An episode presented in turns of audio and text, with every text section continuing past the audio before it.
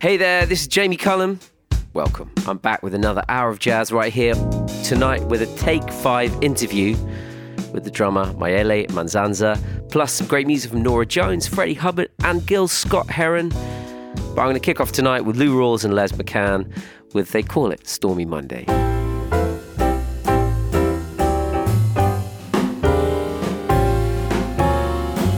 Call it Stormy Monday, but Tuesday's just as bad.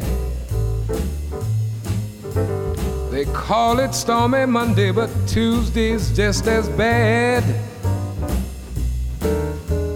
Wednesday's worse, Thursday's all so sad. Yes, the eagle flies on Friday, Saturday I go out to play. Yes, the eagle flies on Friday. Saturday I go out to play. And then on Sunday I go to church and I kneel down and pray.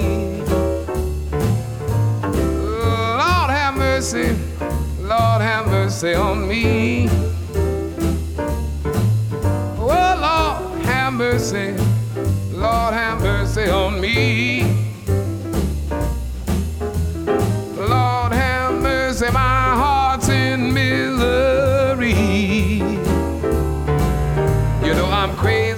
My baby. Won't you send my baby back to me?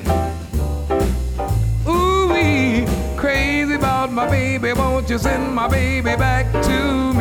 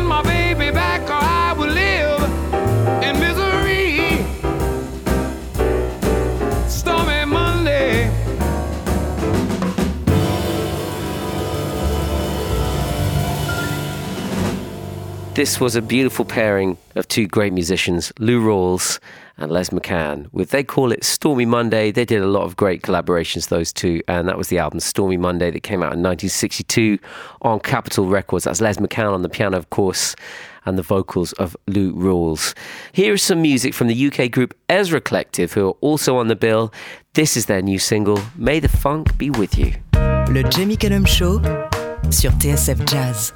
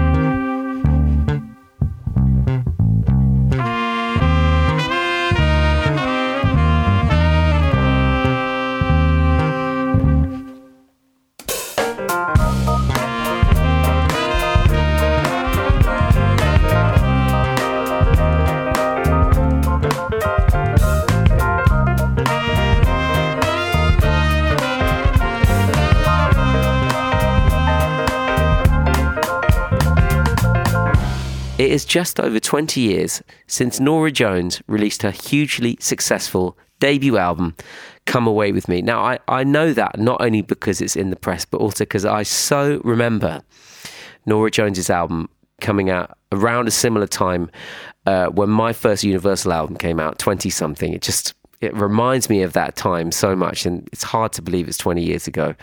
Come Away With Me is an album that has gone on to become one of the best selling records of all time. And, uh, it, you know, it was always amazing to hear acoustic music that was in the jazz vein to uh, reach such a massive audience like that. Now, to celebrate that anniversary, she's releasing a new edition with many previously unreleased tracks. So I'm looking forward to hearing that as someone who knows that album so well. Here, of course, is the classic that uh, put her on the world stage, originally written by uh, the songwriter Jesse Harris and beautifully interpreted by Norah Jones. This is Don't Know Why.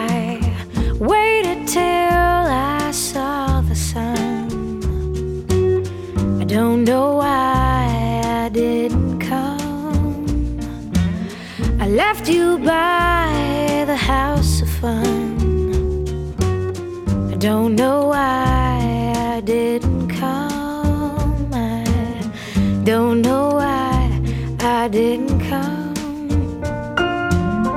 When I saw the break of day, I wish that I fly away.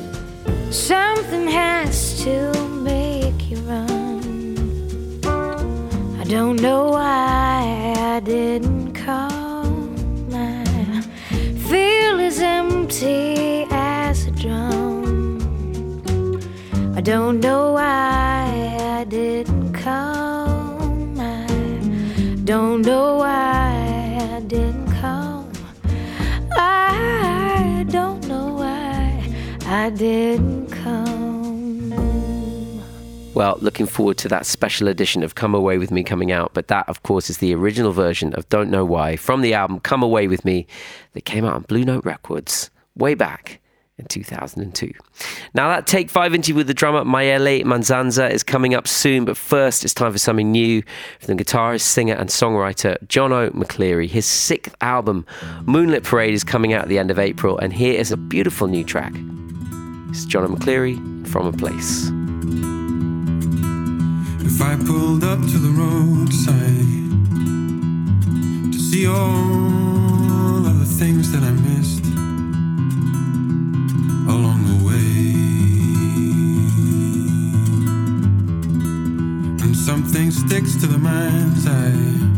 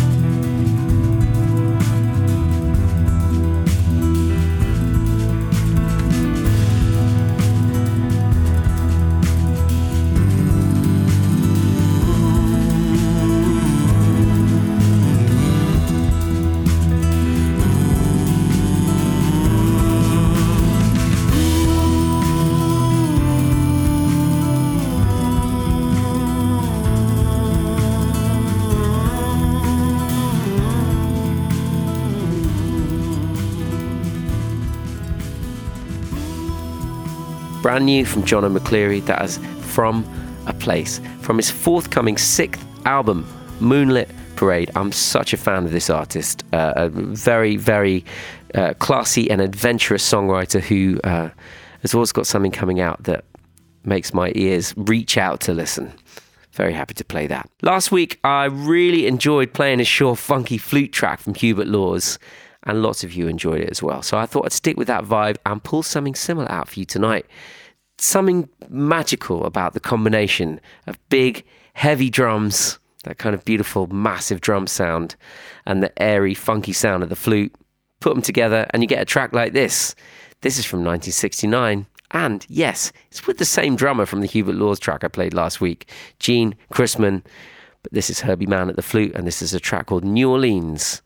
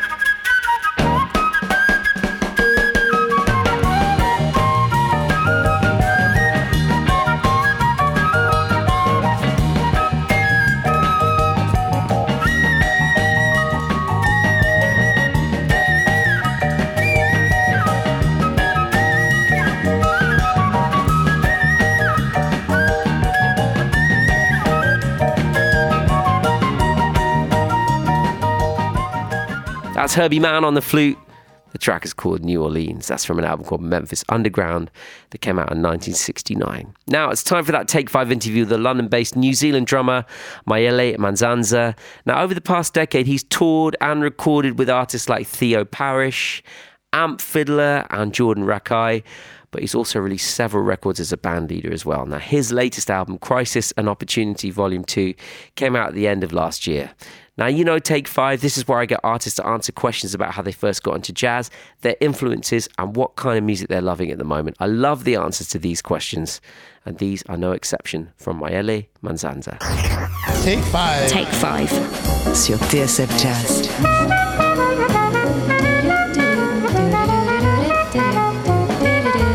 It's time to take five with Jamie Cullum. Hey, my name is Myele Manzanza. I'm a drummer, composer, and producer, originally from Wellington, New Zealand, but now residing in London in the United Kingdom. I came from a very musical family, so my father, his name's Sam Manzanza, he's a, uh, a singer, guitarist, and percussionist um, from the Democratic Republic of the Congo. And my father moved to New Zealand, I guess, in the late 80s, and he would have been like one of the first people to really start performing and popularizing African music. He would be playing, I guess, Afrobeat and high life music, and he would also be running these um, African drumming classes. And for myself, like, music was just a massive part of life in general. I'd started playing the drum kit around about the age of 14, which is relatively late, but it all just kind of clicked.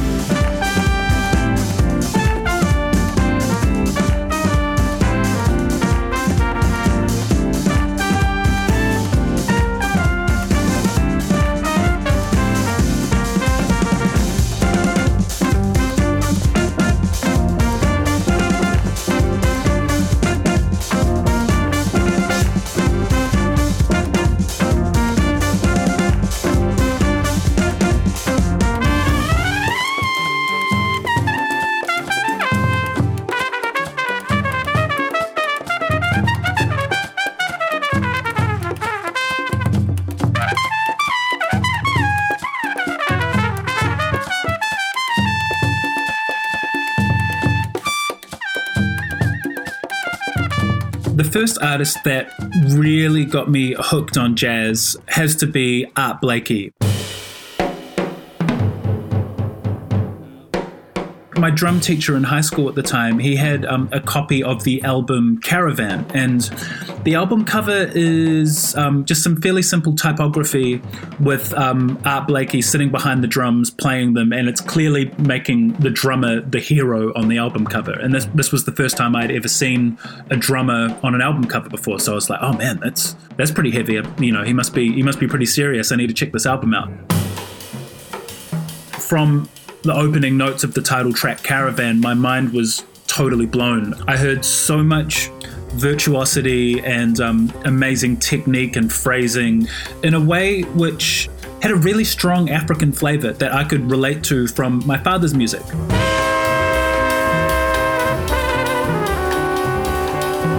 So let's have a listen to Art Blakey and the Jazz Messengers with Caravan.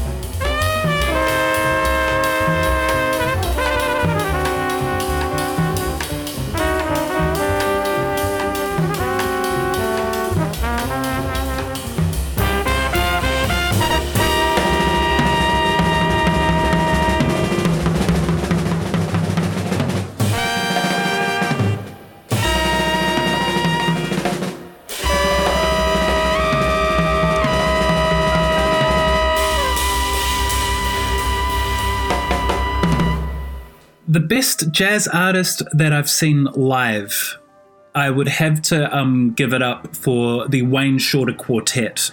The band is Wayne Shorter on saxophones alongside Danilo Perez on piano, John Patitucci on bass, and Brian Blade on drums. And I had the good fortune of seeing them at the Melbourne International Jazz Festival in Australia.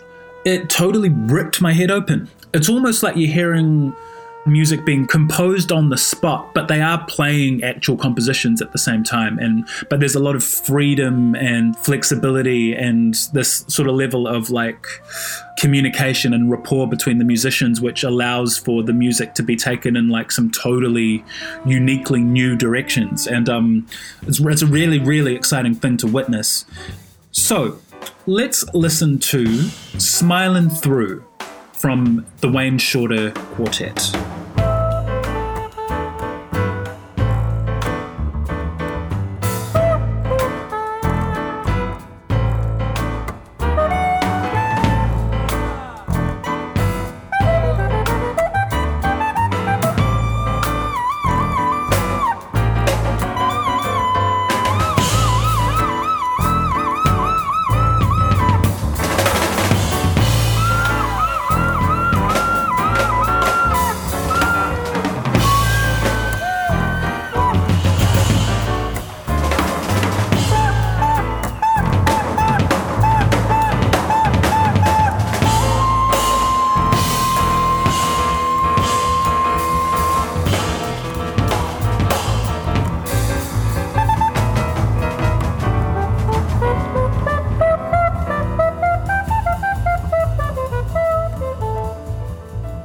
Latest album is Crisis and Opportunity Volume 2 Peaks. I moved to London in late 2019. You know, I had all of these ambitions and big plans and but then of course coronavirus happens, lockdowns happen. Despite all of that, it was in many ways like a necessary space for me to sort of take a bit of stock and try and figure out who am I as a musician, as an artist, as a composer? One of the things that I had landed on was that, for better or worse, I'm a pretty eclectic musician. You know, I love to play the drums. I love to make beats and produce in Logic. I love to play jazz. I love to play African music and funk music and hip hop and you know, as opposed to trying to make one album that expresses everything that I am, set myself the goal of making, like, say, five albums, and Crisis and Opportunity will be a five album series where I focus in on various different aspects of my musicianship, but sort of keep each side of that into one record. Crisis and Opportunity Volume 2, rather than just trying to compose a whole sequence of like jazz forms in the way that I normally do, I could just say to the guys, like, okay, let's take two or three chords and we'll just play and, and let's see what happens. I would take the recordings, sit with them for a while and try and figure out what the good bits were and like the good moments and and then turn them into new production. So that's me sort of like it's almost like I'm sampling myself. The song that I think really sums up that whole process is The People's Changes. Le Jamie Cullum Show sur TSF Jazz.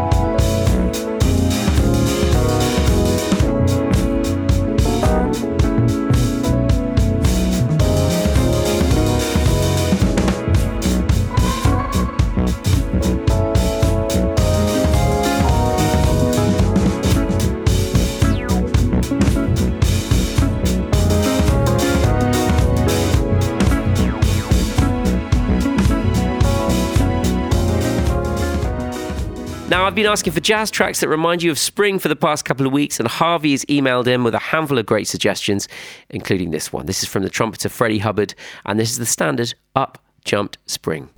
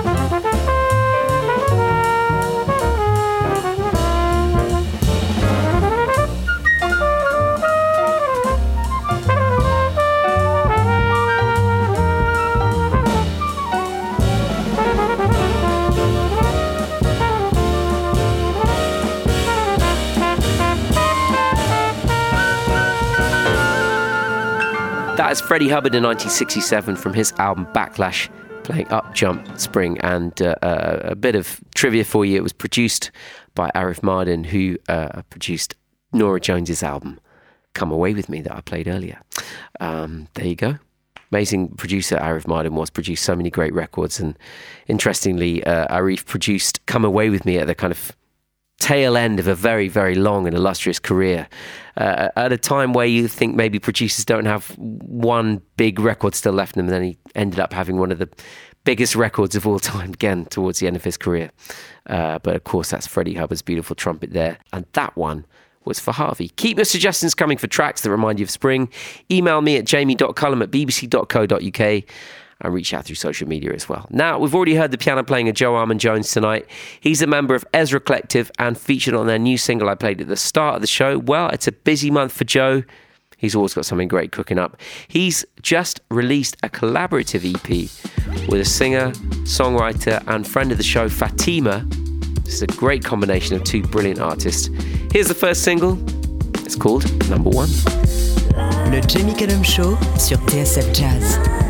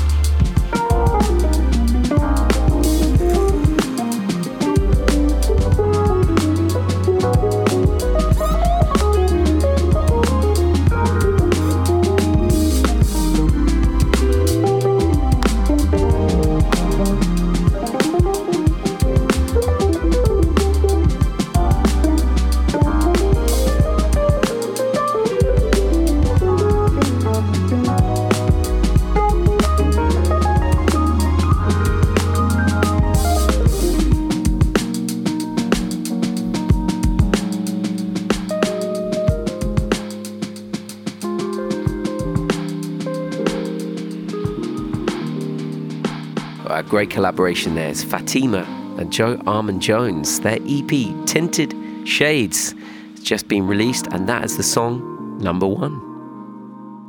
Now, the sax player Trish Clowes is back with new music. Her fourth album, A View with a Room, comes out next month. Here is the title track featuring an incredible band Ross Stanley on the piano, Chris Montague on the guitar, and James Maddren on the drums.